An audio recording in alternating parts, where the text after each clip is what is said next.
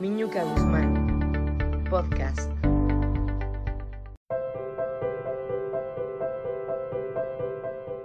Buen domingo, mi podcastera hermosa. Sí, este podcast es para ti, madre. Y bueno, hoy interrumpo mi secuencia de las etapas de la vida que había quedado con ustedes de presentar la primavera en este fin de semana, porque quiero que este domingo hagamos una reflexión juntas, un análisis real sobre lo que ha significado ser madre para ti, un análisis real sobre cómo has realizado tus funciones de madre. Sí, sí, evaluando bien tus aciertos y también tus errores viéndolos con claridad, sin juicios, sin culpas, sino desde tu yo observante, reconociendo en tu hijo tu labor de madre. ¿Quién es hoy ese ser humano al que le diste vida? Ese ser que parte de ti, creado con tus células y las de su padre.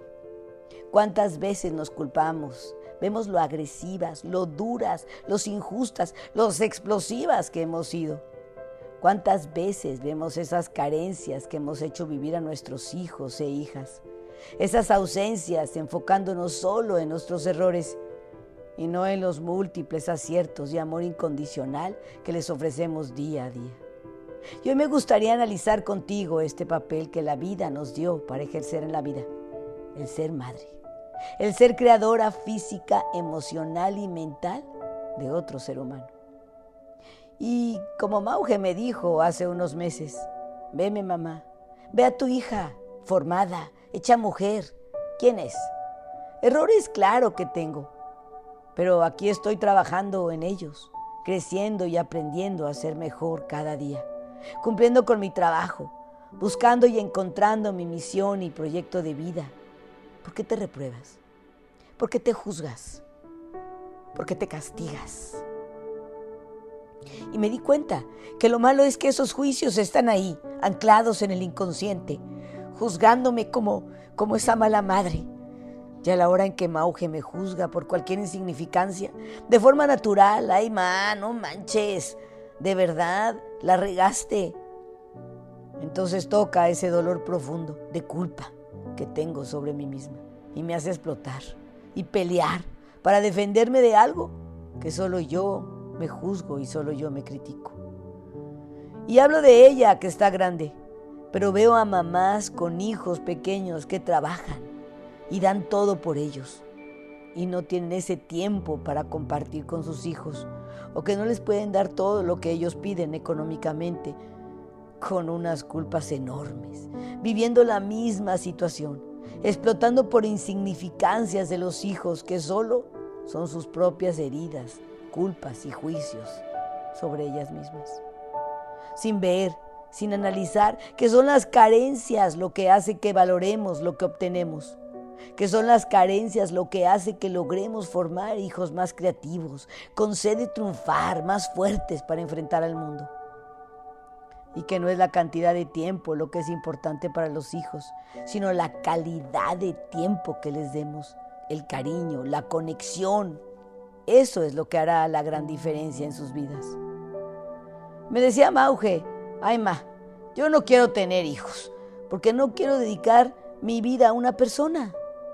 Y yo reflexionando le decía, yo no dediqué mi vida a ti.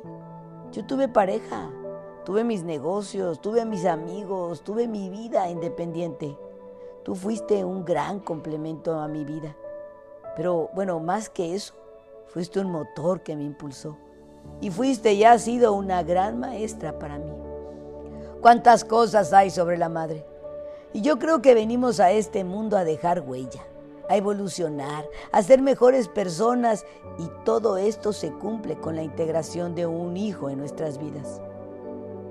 Aunque respeto que el ser madre no es para todos y que también puedes lograr tu misión de vida sin serlo, pero las que sí traemos ese instinto materno, un hijo te permite dejar huella en este mundo y también es ese motor que te apoya en convertirte en un mejor ser humano.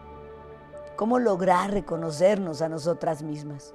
¿Cómo lograr que nuestros hijos vean lo bueno que les hemos dejado y no lo malo? Me contaba un amigo que su mamá era una mujer muy amorosa. Siempre llegaba y jugaba con él, dedicaba el poco tiempo que tenía con él, estando presente. Y en una ocasión, por ahí de los ocho o los nueve años, él llegó a querer jugar con su mamá, que estaba acostada en la cama. Y la mamá fue muy dura con él, le dijo, no me molestes ahora, por favor, vete. Me imagino habrá tenido un problema enorme. Y a partir de ese hecho, podcasteros, ese único hecho fue el que le marcó su vida. Ahí creó una creencia y una huella de que su madre lo rechazaba. Y yo digo, qué injustos somos muchas veces como seres humanos. Nos pasa a nosotros como hijas, cómo juzgamos a nuestras madres. Y así, y así nuestros hijos nos juzgan a nosotros.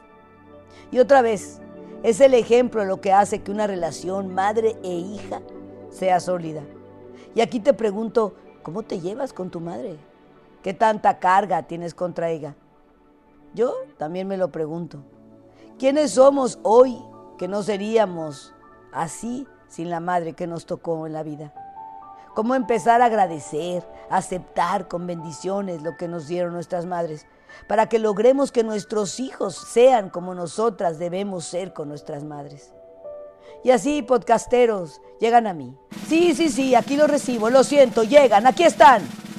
Los tips de la Guzmán. Fíjate bien, escúchame. Tip número uno. Hoy, semana del Día de la Madre, conéctate contigo misma y pregúntate cuántas culpas tienes como madre. ¿Cómo te calificas como madre? Analízalo. Y entonces, haz el tip número dos. Haz una lista de las cualidades, las habilidades, los valores, las actitudes, las fortalezas que vive y que tiene tu hijo o tus hijos. Tip número 3. Con esta lista, reconoce qué de esa lista es tuyo. ¿Qué ha sido gracias a tu ejemplo, a tu perseverancia, a tu dirección, a tu amor incondicional? que tu hijo o tus hijos sean como son. Tip número 4. Reconcíliate con tu madre. Voltea a verte a ti misma. Ve tus cualidades, tus habilidades, tus valores, tus fortalezas y checa cuál de estas vienen directo de la formación de tu madre y perdona. Sí, sí, sí.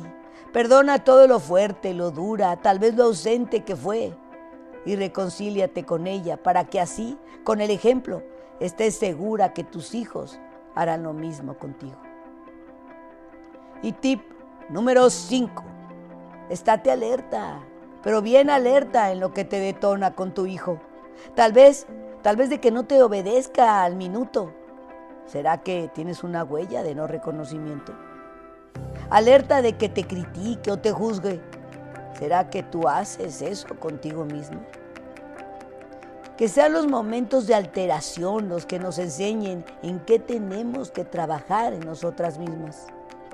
Y con esto, mi querida podcastera maravillosa, seas madre o no lo seas, espero que juntas logremos reconciliarnos con nuestras madres para soltar y crecer y que juntas aprendamos a reconocernos como madres sin juzgarnos, sin culparnos, viendo mucho más lo bueno que hemos logrado en nuestros hijos y no enfocándonos en las carencias o momentos duros que hemos vivido con ellos, para poder así lograr familias más sólidas, más unidas, más sanas emocionalmente.